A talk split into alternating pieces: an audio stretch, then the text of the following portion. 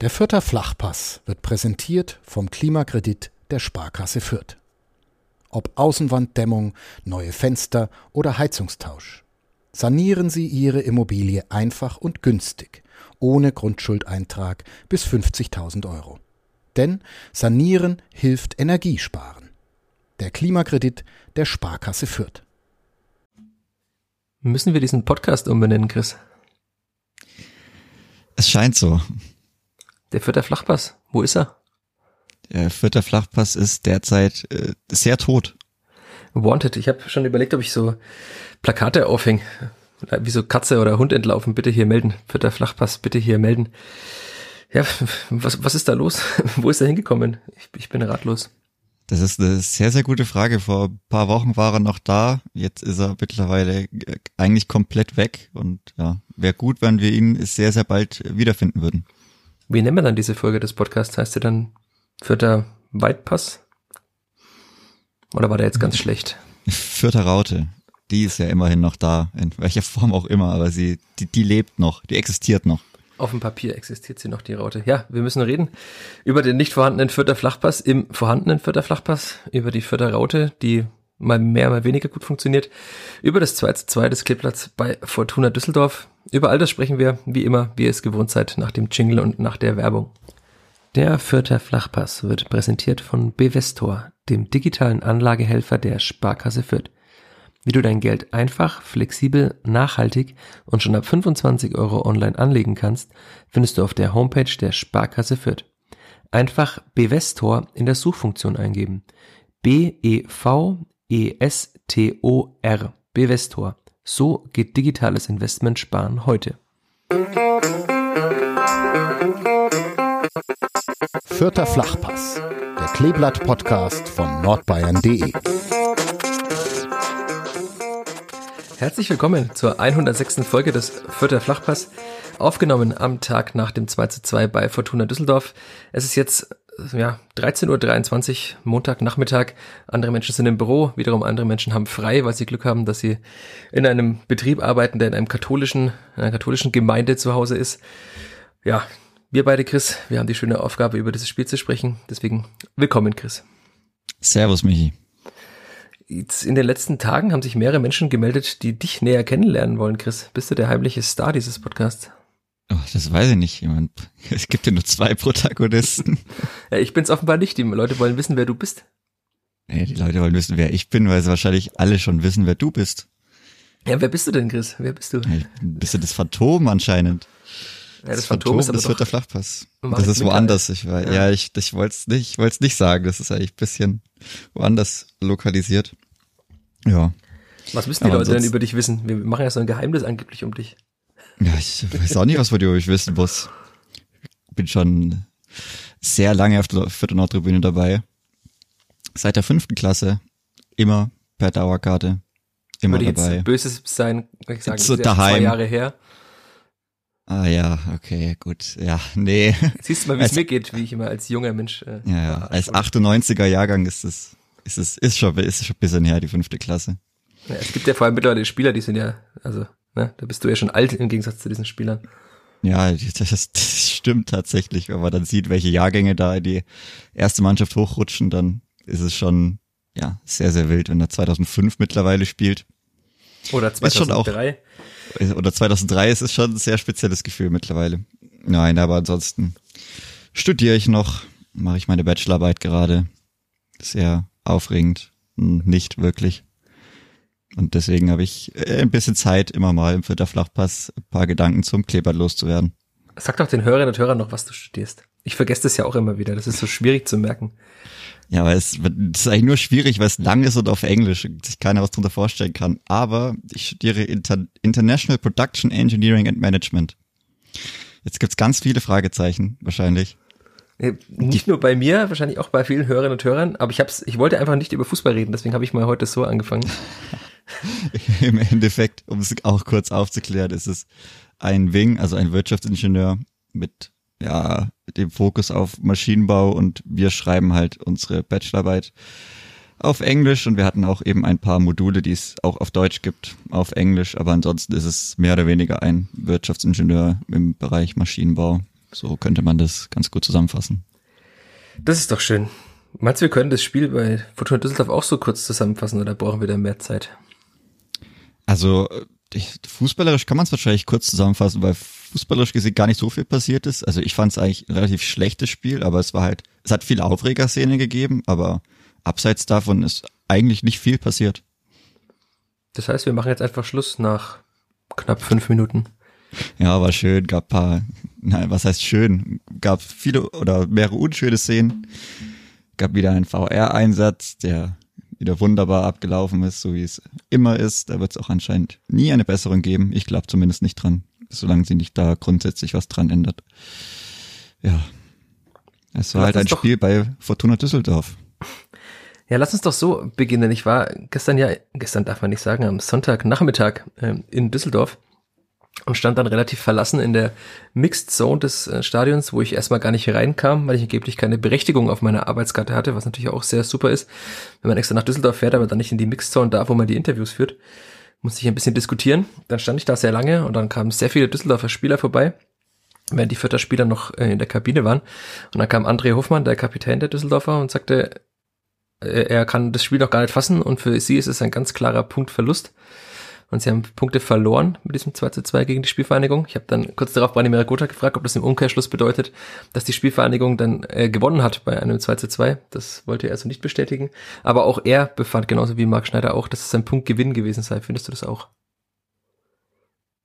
Also wenn man den Spielverlauf sieht, wobei man natürlich geführt hat, aber insgesamt ist es dann schon eher ein Punktgewinn, der aber ja nicht sehr viel bringt. Also der ist für den Moment für diesen einen Tag, wenn man das Spiel isoliert betrachtet, okay bei Fortuna Düsseldorf. Wenn man dann das größere Bild wieder anschaut, da werden wir später wahrscheinlich wieder drauf kommen, ist es kein, kein großer Schritt. Aber so an sich für das Spiel in Düsseldorf, bei Düsseldorf, die mit Daniel Thune jetzt immer noch sehr gut dastehen, ist dieses 2-2 ähm, schon okay.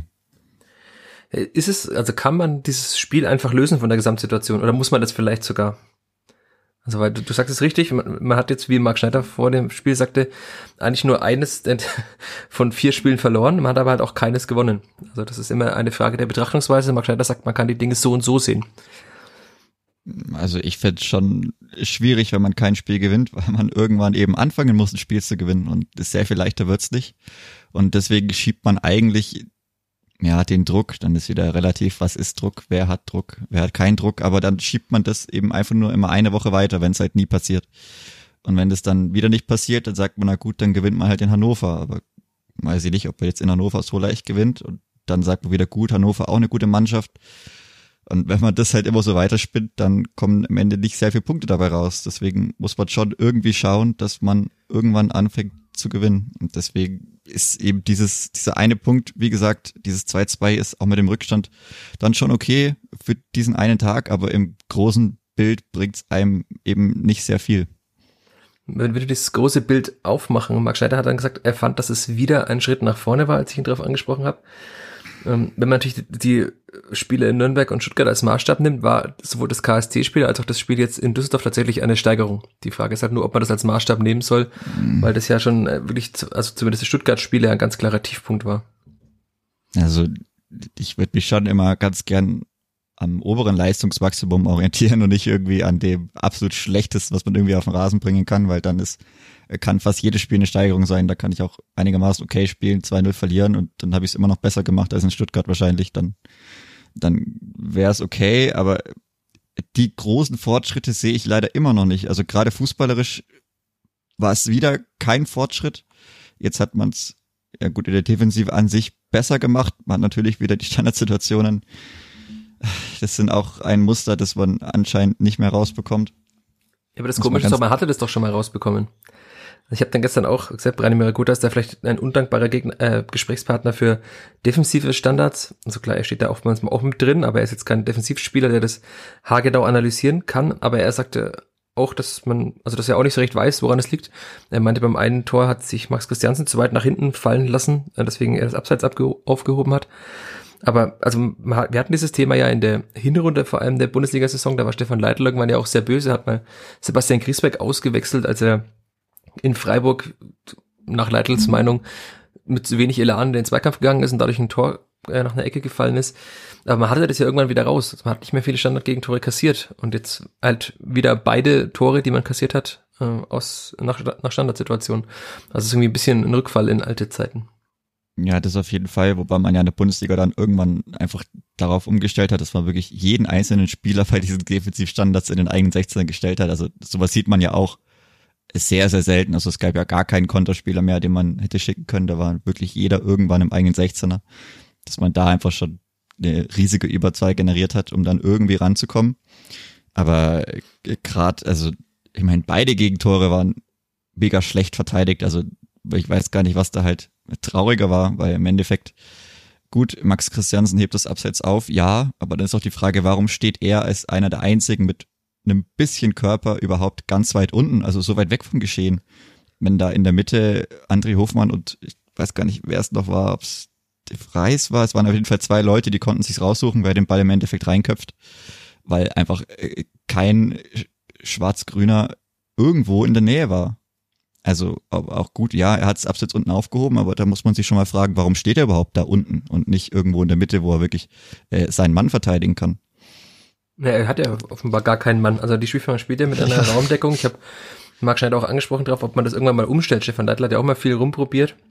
Hat dann irgendwie teilweise Spieler zugeteilt, teilweise nicht. Also hat halt so eine Mischung aus Raum- und Manndeckung gespielt. Und Marc Schneider sagt, es ist für ihn keine Option, von der Raumdeckung wegzugehen. Ja, dann, ich kann ja meinen Raum decken, aber ich muss dann vielleicht die anderen Leute wirklich in die heiße Zone reinstellen. Also wie gesagt, ich, es ist schon klar, dass man gegen diese Fortuna, wie sie aufgestellt hat, mit äh, Ginczek, mit ähm, Hennings, Kovnatski, ja, ich glaube, weiß nicht, ob der das große Kopfballmonster ist, eher nicht, aber dann noch Hofmann und De Vries, also die haben ja wirklich viele Hühnen. Und wenn man das dann gerade mit der Spielvereinigung vergleicht, ist es da natürlich schon schwierig. Aber irgendwo am Mann zu bleiben, sollte ich dann schon schaffen. Und das habe ich halt eben nicht verstanden, warum dann, ich weiß gar nicht, wer das vom ersten Gegentor war. Ich glaube, Haddadi läuft nicht gut mit und auch Dixon Abiyama läuft nicht gut mit. Wobei ich, das ist halt aber auch eigentlich bekannt. Also, dass Dixon Abiyama jetzt taktisch und gerade defensiv taktisch nicht immer die besten Entscheidungen trifft. Also, ich glaube, das weiß man schon. Da muss man ihn auch vielleicht irgendwo unterstützen.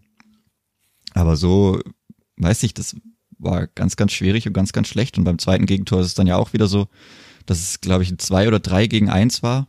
Ich weiß gar nicht, ich glaube, ein Spieler springt unterm Ball durch. Das könnte du auch mehr Wiederholung gesehen sein. im Fernsehen. Ich habe keine Wiederholung mehr gesehen im Stadion. Ja, und da ist jetzt ja danach nochmal was anschauen können. Gibt jetzt genügend auf Abruf.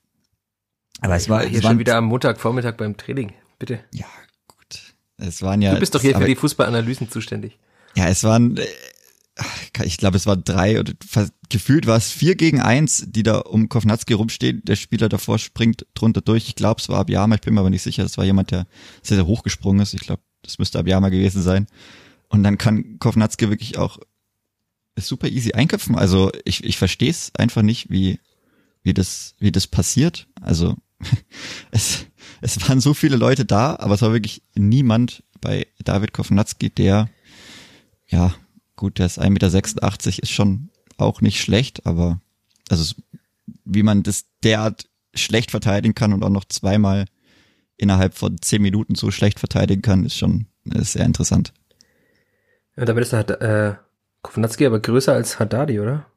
Würde ich fast mal schätzen. Ja, ja, auf jeden Fall. Das schon, aber äh, ich ja, muss ich halt schieben und drücken. Ich, ich, ich muss halt zumindest auch irgendwo dran sein. Also, dass man gegen Fortuna Düsseldorf in diesem Spiel körperliche Nachteile hat, das kann man ja nicht wegdiskutieren. Also, das ist einfach so.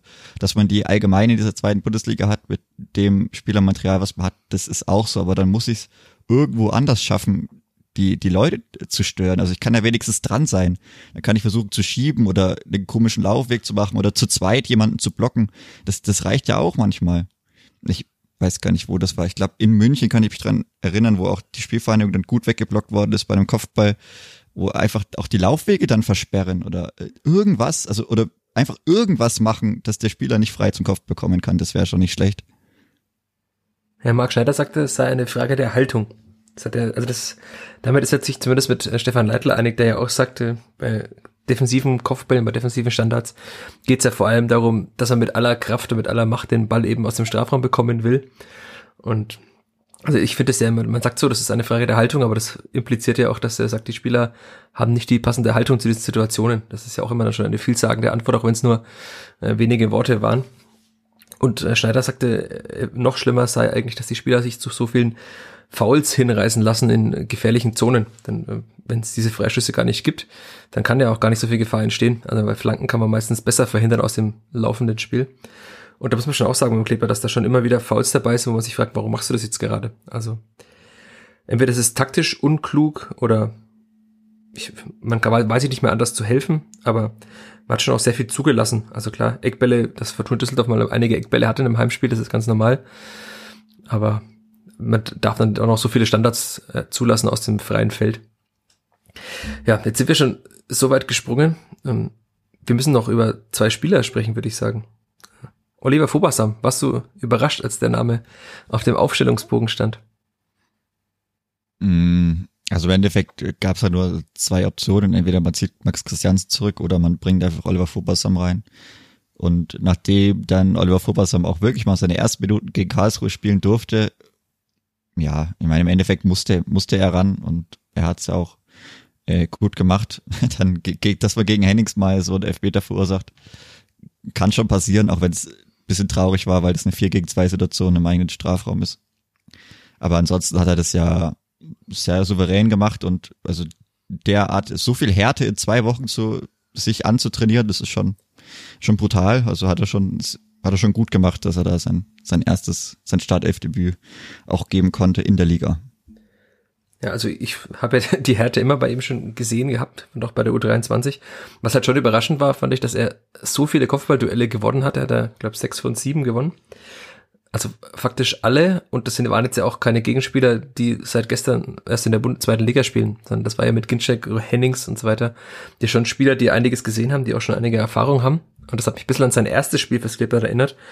Damals im Winter in Ingolstadt, kurz nachdem er nach Fürth kam hat er gegen Stefan Kutschke verteidigt und das ist ja auch ein sehr unangenehmer Gegenspieler.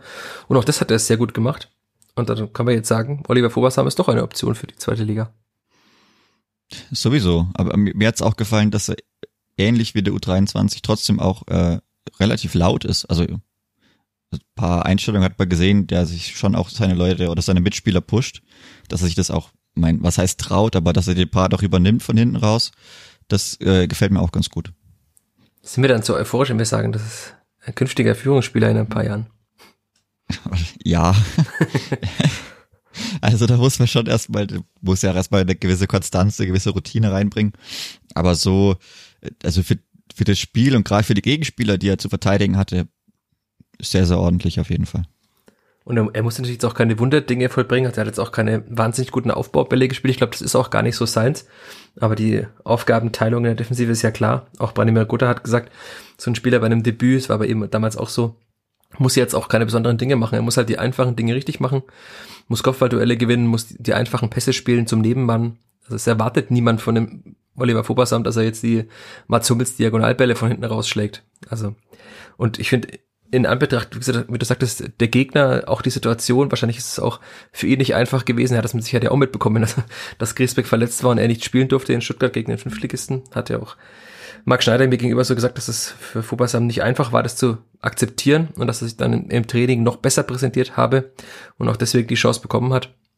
Also in Anbetracht dieser ganzen Umstände fand ich das schon ein sehr vielversprechendes Debüt und halt gesagt, der einzige Wermutstropfen war dann dieses Foul, dass er wahrscheinlich, wenn er noch 20 Spiele macht, nicht mehr so einfach macht. Aber also und wir haben es ja auch schon mal öfter mal gehabt, also wenn junge Spieler spielen, dann gesteht man ihnen auch mal eher einen Fehler zu, als wenn diese Fehler halt von einem 30-Jährigen kommen. Also auch Griesbeck hat letzte Saison ja sehr viele Fehler gemacht in der Hinrunde, hat Eigentore gemacht und so. Ähm, dann finde ich, war das wirklich alles in allem ein, ein sehr gutes Debüt von Fobasam.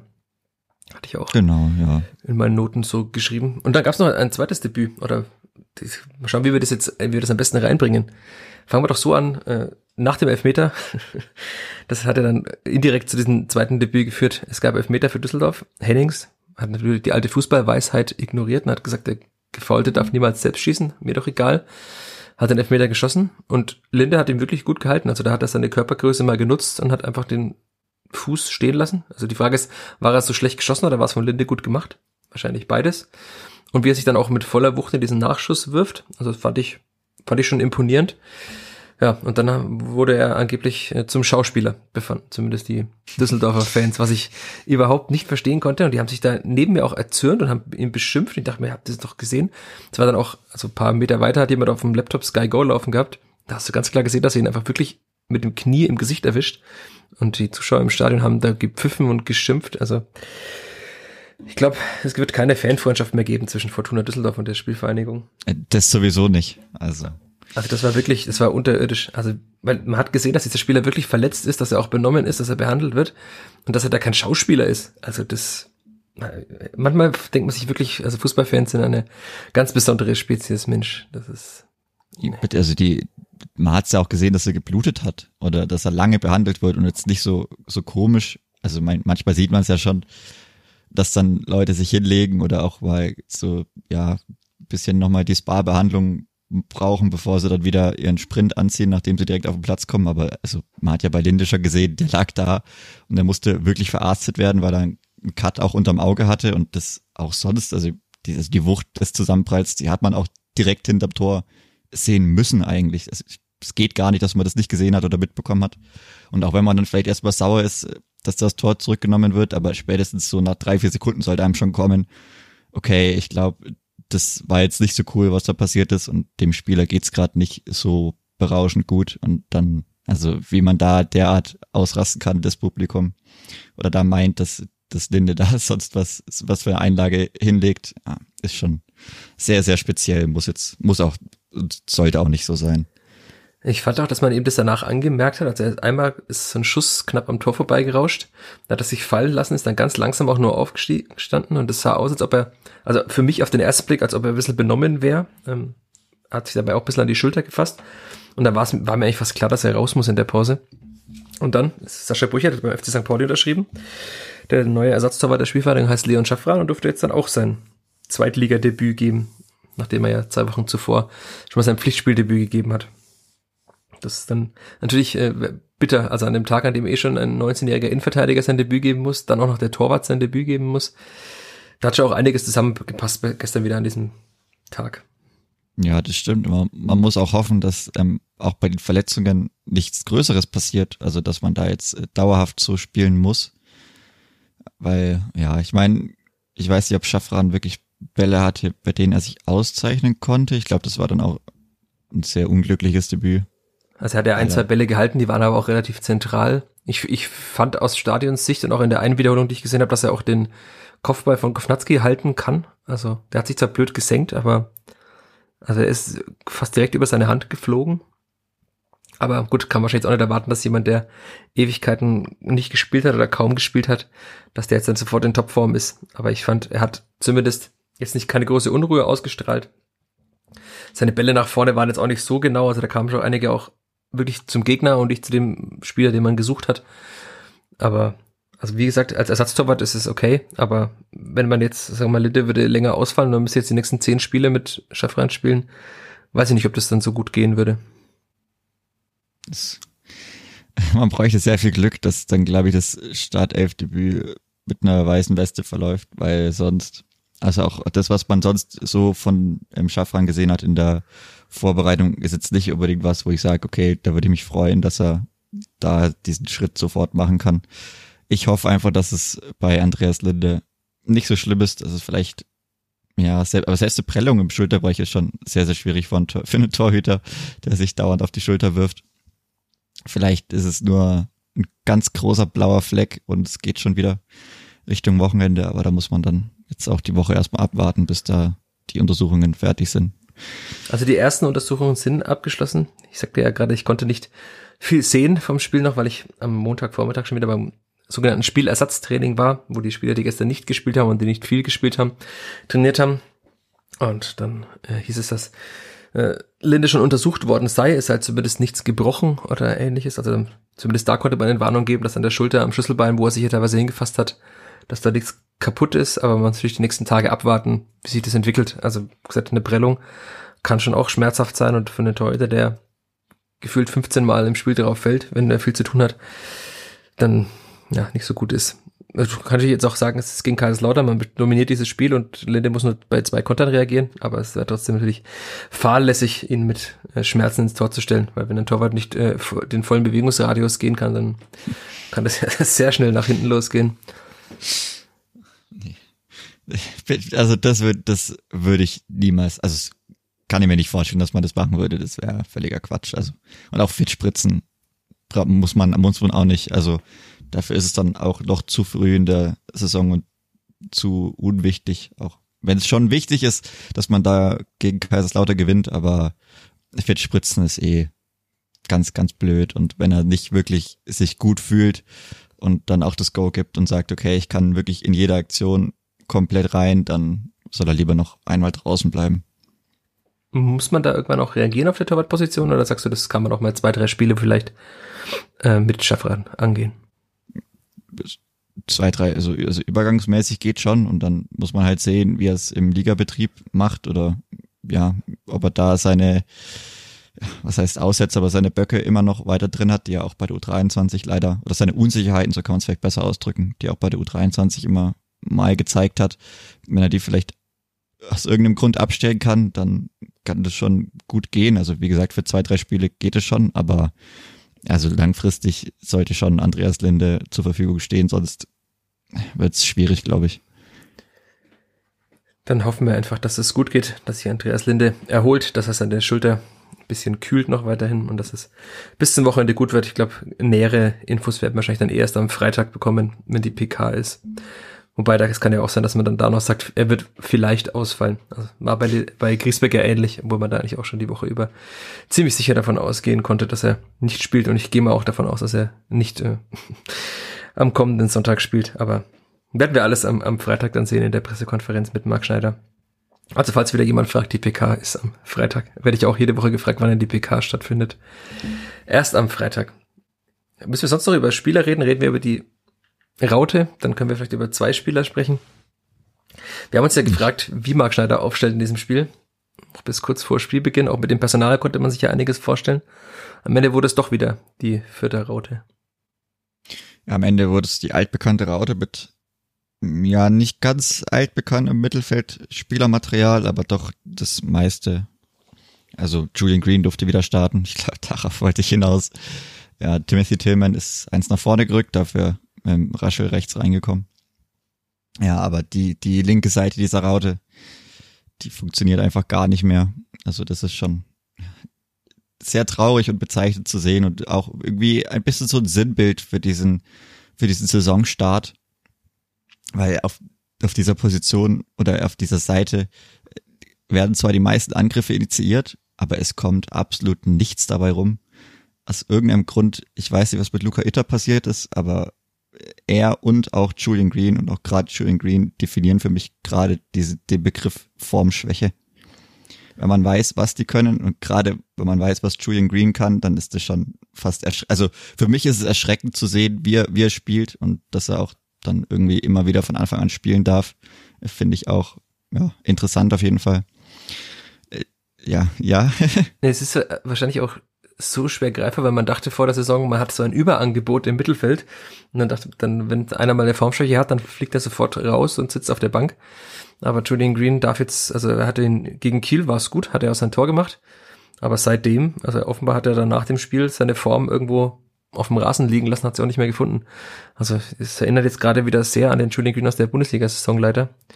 Und man muss halt sagen, dass also eigentlich darf er in der Form nicht von Anfang an spielen, aber er spielt eben doch jede Woche wieder und zeigt aber jede Woche wieder, dass er eigentlich nicht spielen dürfte, aber offenbar ist da auch niemand da, der auf die Position drängt.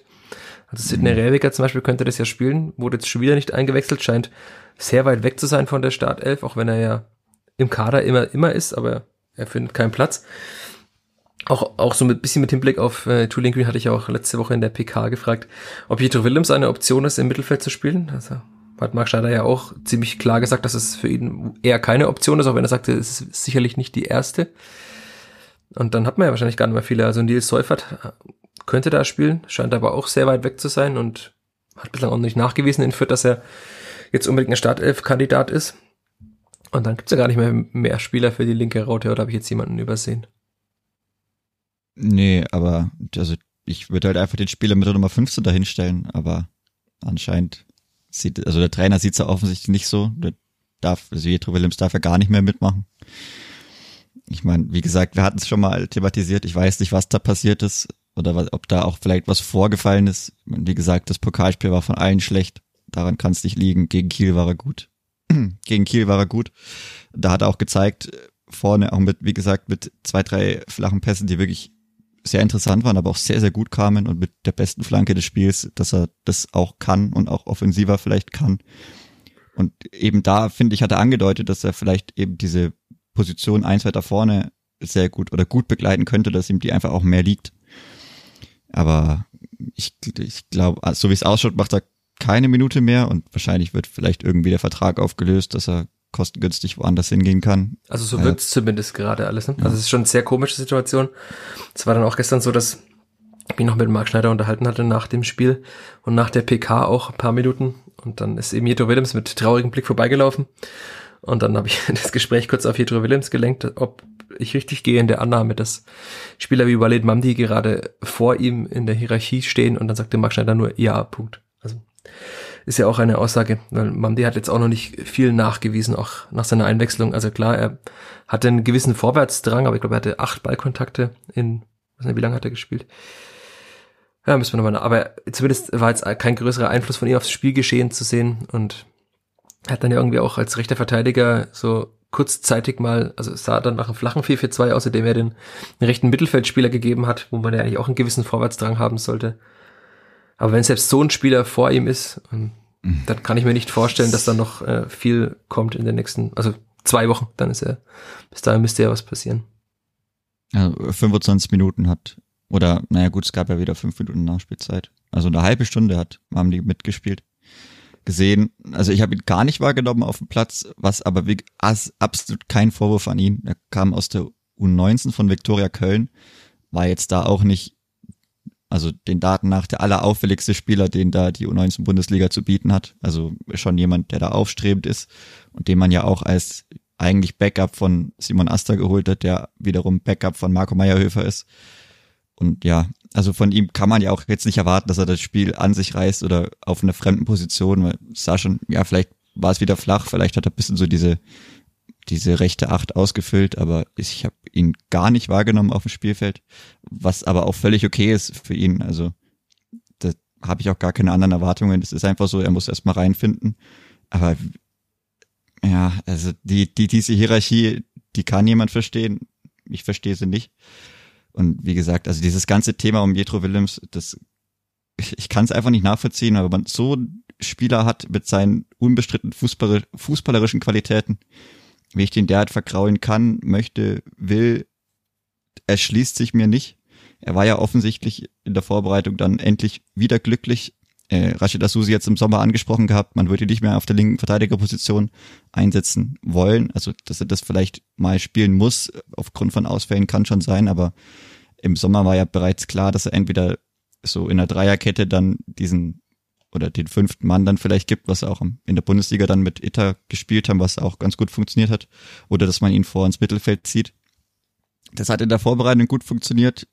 Jetro Willems war so glücklich in der, bei der Saisoneröffnung, hat gut gespielt gegen Kiel und ist jetzt komplett raus, obwohl der Spieler, der jetzt auf der linken Acht spielt, wirklich einfach nicht gut spielt. Also es ist ja leider auch, es war gegen KSC so nach einer halben Stunde, wo ich mir gedacht habe, weiß ich nicht, ob ich Julian Green jetzt unbedingt äh, auf dem Spielfeld gerade haben muss. Es war jetzt in Düsseldorf wieder so, dass er einfach Bälle hat und wie gesagt, man weiß ja bei ihm, was er kann und dass er das sehr viel besser kann und dass er das auch eigentlich anders spielt, aber er hat die Bälle derart schlimm verschleppt, dass er sie verloren hat und dann hat er danach noch gefault und keine Ahnung, es war, es war überhaupt nicht gut einfach. Und dass dann Jetro Willems da 90 Minuten auf der Bank sitzt, mein, ich kann es verstehen, dass er dann vielleicht traurig ist und dass es er jetzt vielleicht auch ein Spieler ist, den ich ein bisschen streicheln muss oder den ich auch hätscheln muss oder das ist eigentlich auch bekannt.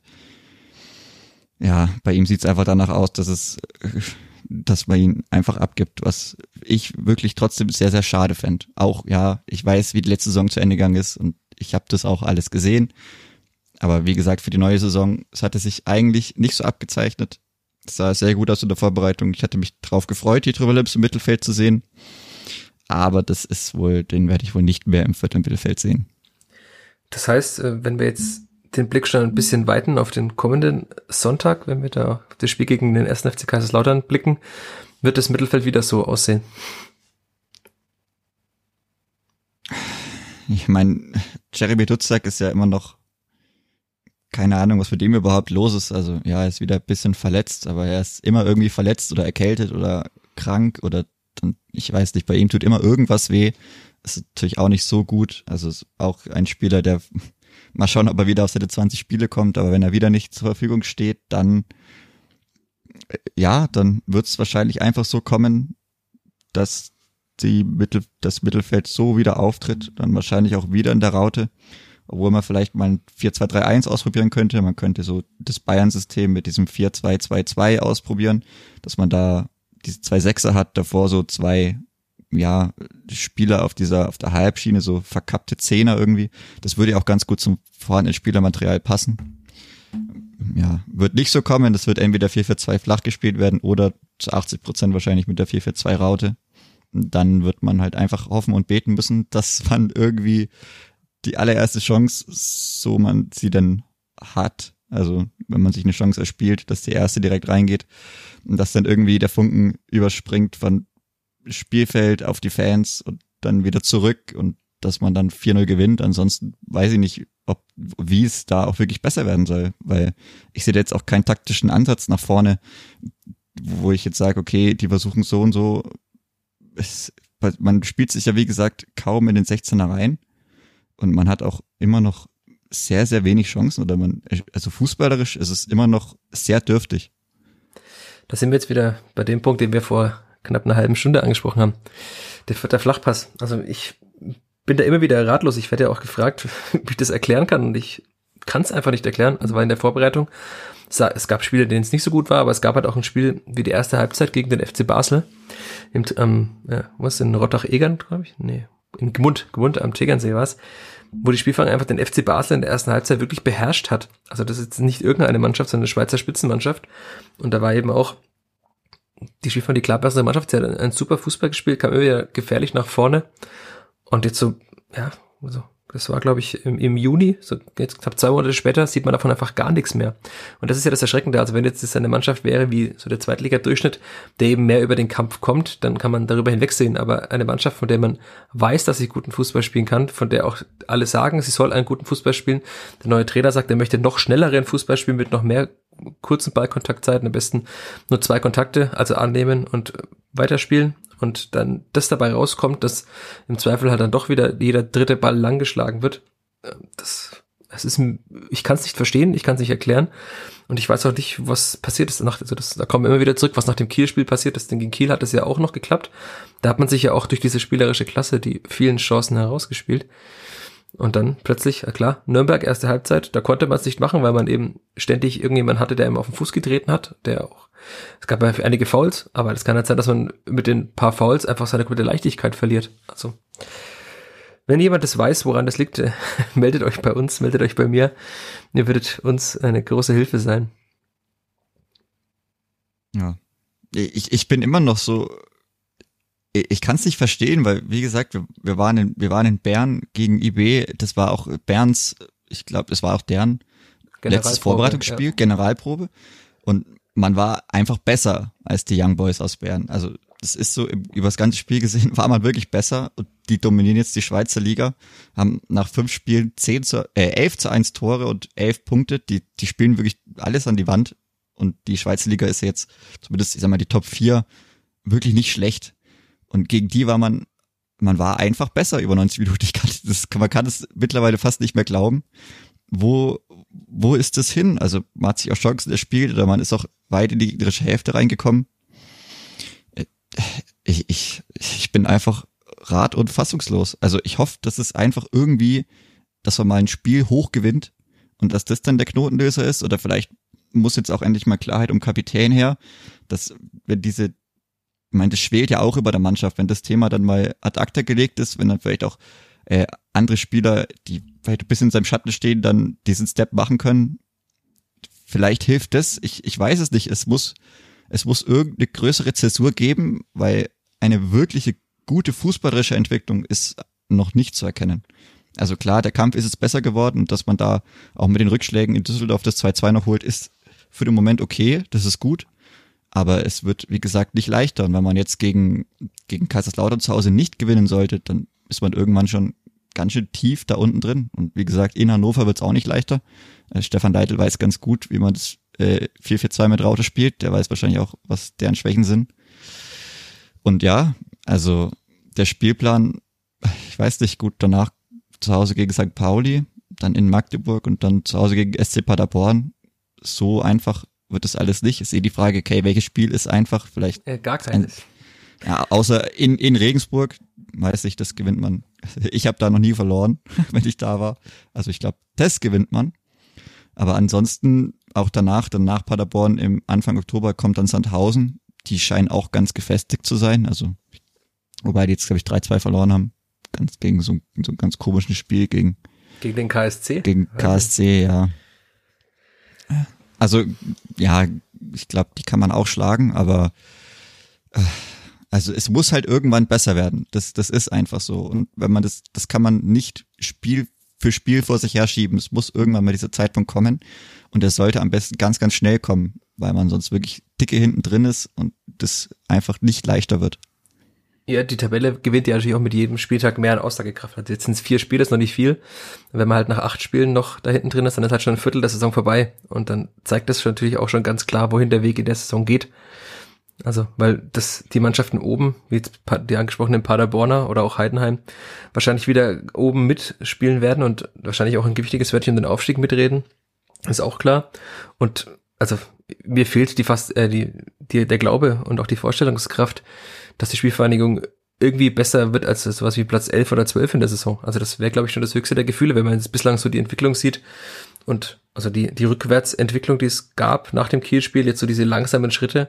Aber wie gesagt, also das, das Positive war, das habe ich auch gestern mit Marc Schneider bes besprochen, ist halt so diese, auf LinkedIn würde man jetzt sagen, das war, die Resilienz war gut der Spielvereinigung, also mit, mit Rückschlägen umzugehen, Widerständen zu trotzen, irgendwie, also sowohl der Griesbeck-Ausfall unter der Woche schon, dann jetzt das Vobersam spielen muss, das Vobersam dann einen Elfmeter verursacht, dass dann man irgendwie in Führung geht und dann wieder durch Standards in Rückstand gerät, dass man dann aber sofort wieder das Tor macht. Also da waren ja einige Rückschläge dabei, auf die man ganz gut reagiert hat. Also ich glaube, vor ein paar Wochen hat man ja noch so gerätselt, was ist in der Mannschaft los? Ich glaube, in der Mannschaft stimmt schon weitgehend. Das wirkt so. Auch beim Torjubel hat man schon eine gewisse, ja, so, so eine Gier auch in den Augen gesehen bei den Spielern. Aber fußballerisch, also ich, ich sehe immer noch keine Entwicklung. Und also klar, man muss über diese, das war nach dem KSD-Spiel auch ein Thema, man muss über diese einfachen Dinge wieder an Sicherheit gewinnen. Wobei es ja dann immer wieder überraschend ist, dass diese Sicherheit so schnell weg sein konnte nach diesen zwei deprimierenden Spielen. Ja, was machen wir jetzt mit der Spielvereinigung? Und vor allem, was machen wir mit dem Kapitän?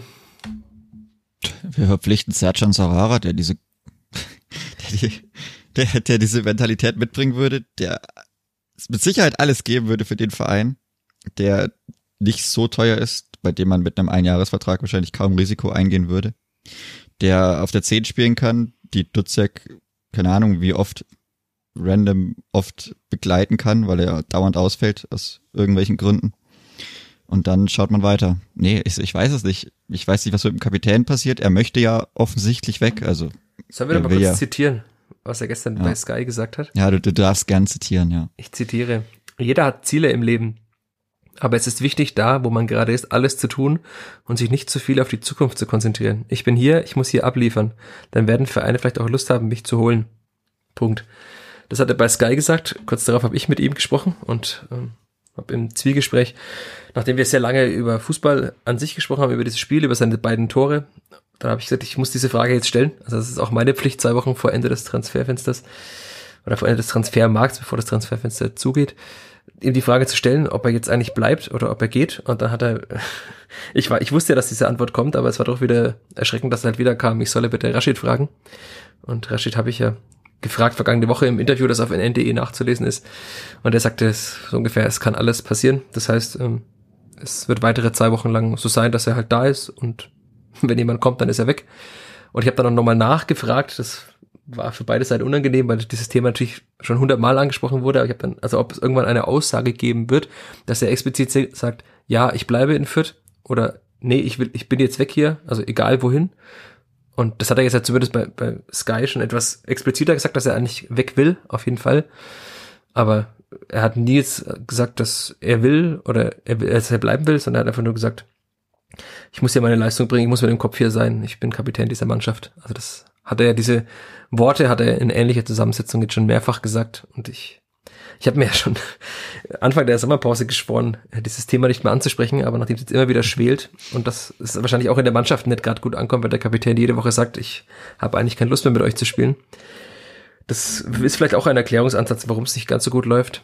Wobei Branimir Gotha jetzt ja in Düsseldorf, also wirklich, es, es war, er war wieder ein Kapitän, er hat Verantwortung übernommen, hat zwei, zwei Tore gemacht, auch das erste Tor technisch gut, den Elfmeter gut reingemacht. Aber dass dieses Thema jetzt eine, eine Gemeinschaft, einem Kollektiv nicht gut tun kann, das weiß wahrscheinlich jeder. Also da muss man kein Fußballprofi dafür sein. Wenn jetzt mein Chef sagt, am liebsten würde ich gerne gehen, du Depp, dann finde ich das wahrscheinlich auch eher weniger cool. Aber ich habe ja schon mal hier in diesem Podcast gesagt, ich gehe davon aus, dass er einfach am 3. September gegen den FC St. Pauli immer noch da ist und das Thema damit bis zur Winterpause zumindest dann einfach nicht mehr besprochen wird und dann wird es im Winter eben wieder besprochen, weil dann könnte ja vielleicht wieder jemand kommen, der ihn verpflichten will.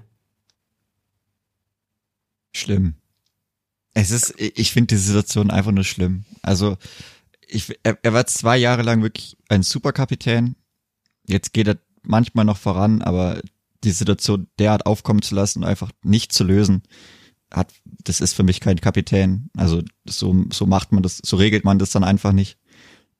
Ich weiß nicht, das ist, ein, ich finde, ich finde es schlimm, weil das, ich finde, man merkt, dass es irgendwo, irgendwo schwelt und schwelt ja auch im Umfeld und das trägt ja auch zu dieser Unzufriedenheit irgendwo bei, mit bei. Also jeder, jeder hat dieses Thema, jeder weiß oder keiner weiß, okay, was passiert jetzt, dann gibt's bei Sky wieder das Gerücht, er geht zu Köln dann kommt teilweise ein bisschen Freude auf, yay, Thema endlich abgehakt, dann heißt Köln wieder, okay, die holen Poyanpolo, ah, okay, was passiert jetzt? Und dann heißt es wieder, doch wieder bei Sky, ja, die sind immer noch an Ricotta dran.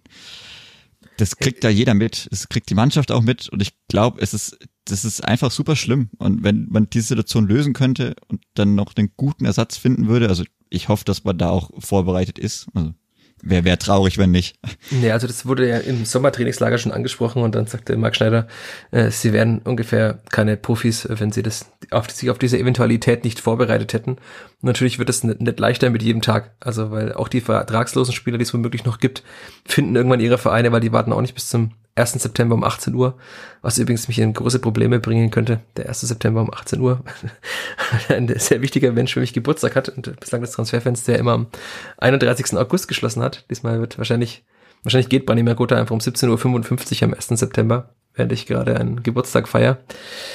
Ja, das ist, aber das, das Schlimme ist ja, du hast es gerade anklingen lassen, dass man also, dass wir beide große Fans von Branimir Gotha und seiner Spielweise sind, ich glaube, das haben wir, wir haben ihn in diesem Podcast auch schon genug gewertschätzt und gewürdigt und dass er einer der wichtigsten Spieler der letzten Jahrzehnte bei der Spielverhandlung ist, das ist auch unbestritten. Aber dass man irgendwann sich wünscht, dass diese Situation einfach endet, selbst wenn das heißt, dass er einfach geht, ist natürlich auch schon äh, also bezeichnend und auch schwierig. Also weil ich mag ihn, ich mag es auch mit ihm zu sprechen. Also es ist immer gut mit ihm über Fußball zu reden. Aber sobald halt das Gespräch auf, auf seine Zukunft kommt, die natürlich ein Thema ist bei einem Kapitän, äh, ist es immer sehr schwierig und also eigentlich geht's ja schon viel zu lange und es jetzt nochmal zwei weitere Wochen zu ertragen, in denen halt einfach auch nochmal zwei wichtige Spiele stattfinden, ist eigentlich nicht tragbar. Ja, ich. Das, das Problem ist ja auch, wenn er noch geht, wie gesagt, es muss ja dringend noch ein Ersatz her, also auch ein adäquater Ersatz. Da kann es nicht irgendjemand von irgendwo kommen, sondern das muss dann schon ein Spieler sein, der dann natürlich auch sofort funktionieren muss und der aber funktionieren muss in einem Gebilde, das leider bis jetzt auch noch nicht sehr gut funktioniert.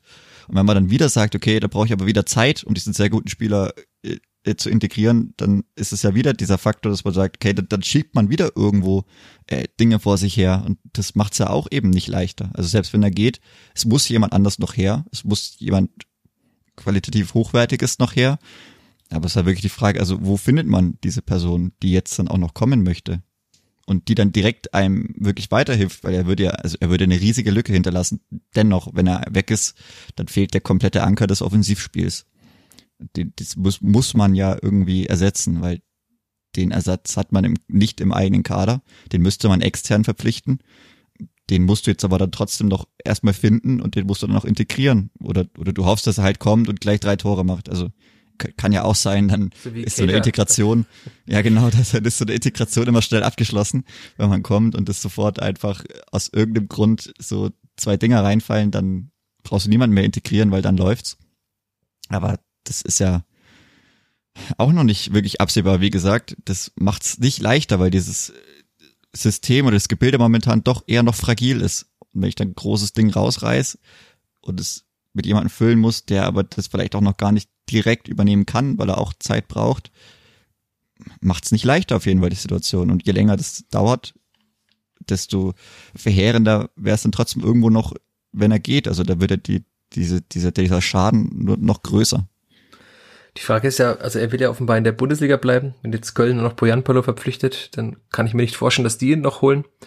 Dann ist ja wirklich die Frage, wer ihn noch äh, kaufen möchte. Also weil der VfL Bochum ist auch gut aufgestellt mit Zoller und ähm, Philipp Hofmann.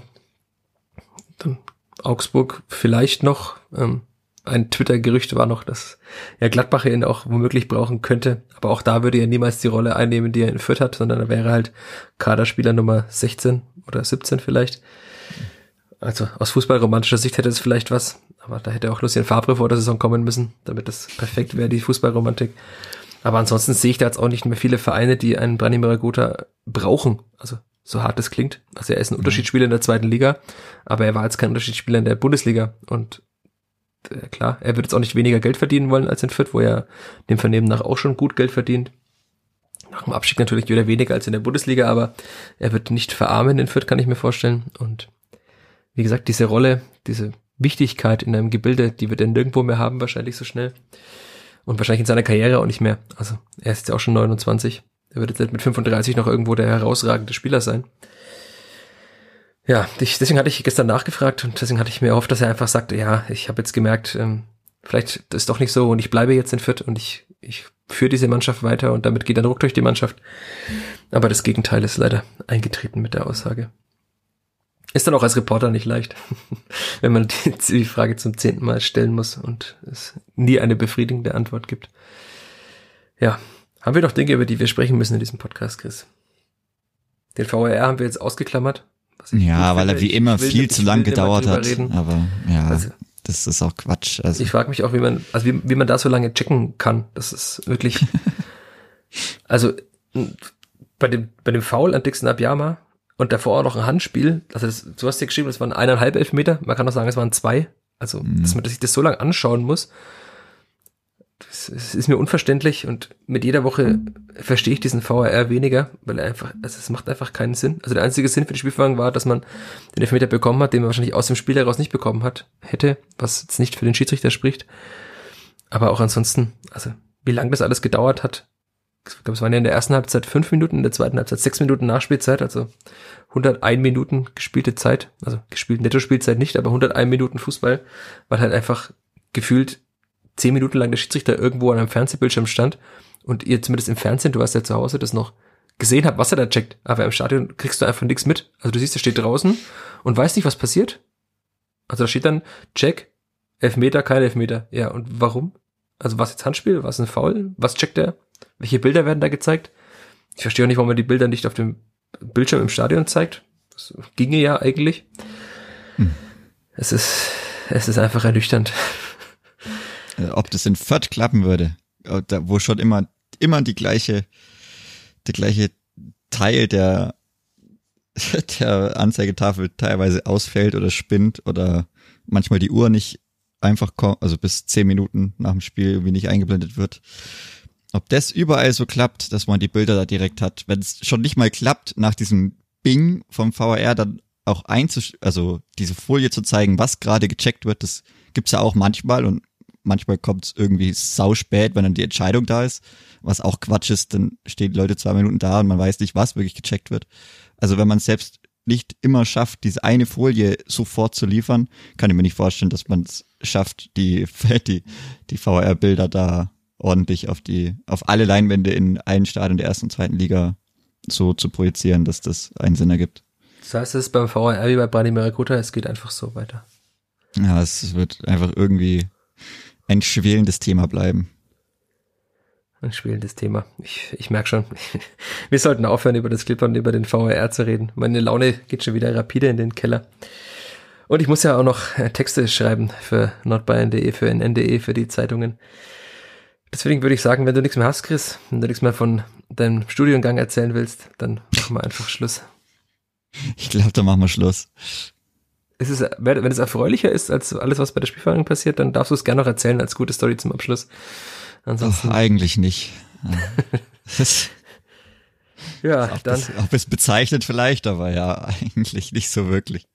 Ich glaube, wir machen einfach Schluss und wir hoffen, dass man 4 zu 0 lautere aus dem Rundhof schießt bei 6000 Heimfans gegen 2500 Auswärtsfans. Meinst du, so viele kommen da? Also so viele Heimfans. Auswärtsfans? ja, Heimfans muss man halt, ja, es ist ja natürlich, es sind Ferien und dann ist es am Sonntag und ich, es, es gibt ja auch viele Gründe nicht zu kommen. Ich glaube, es, nee, es soll ja am Donnerstag, Freitag soll es ja abkühlen, also so ganz so warm soll es nicht mehr werden. Vielleicht ist es dann wieder zu kalt, kann auch sein, 22 Grad, vielleicht, äh, brauche ich Jacke, ja, nein, hm, weiß ich nicht, okay, schau ich doch zu Hause Wahrscheinlichkeit am Sonntag, ne, das geht. Ja, ja, schau an, das, das Regenschlacht. Und dann, die käme wahrscheinlich eher der Gastmannschaft entgegen, würde ich jetzt mal tippen. Naja, lieber nicht. Aber naja, vielleicht, hoffentlich werden ein paar Fürterinnen und Fürter den Weg in den Rono finden, werden laut sein, vielleicht auch ein bisschen giftig sein. Hoffentlich führt man, führt vielleicht auch mal mit zwei Toren. Vielleicht kassiert man mal nicht zwei Tore. Das, äh, ich habe gestern überlegt, wann das zum letzten Mal der Fall war. Weißt du das noch? In, Kaisers, in Karlsruhe. Ah, ich, ja, ich meinte, meinte, dass man zu Null gespielt hat. Ja, das, das mit einem Tor klar. Aber dass man ein Spiel zu Null äh, gespielt hat. Frankfurt. Genau, das war im April. Also, das ist auch schon Andi Linde Torwartgott war das. Ja. Man hat in der Bundesliga erstaunlich her. oft zu Null gespielt.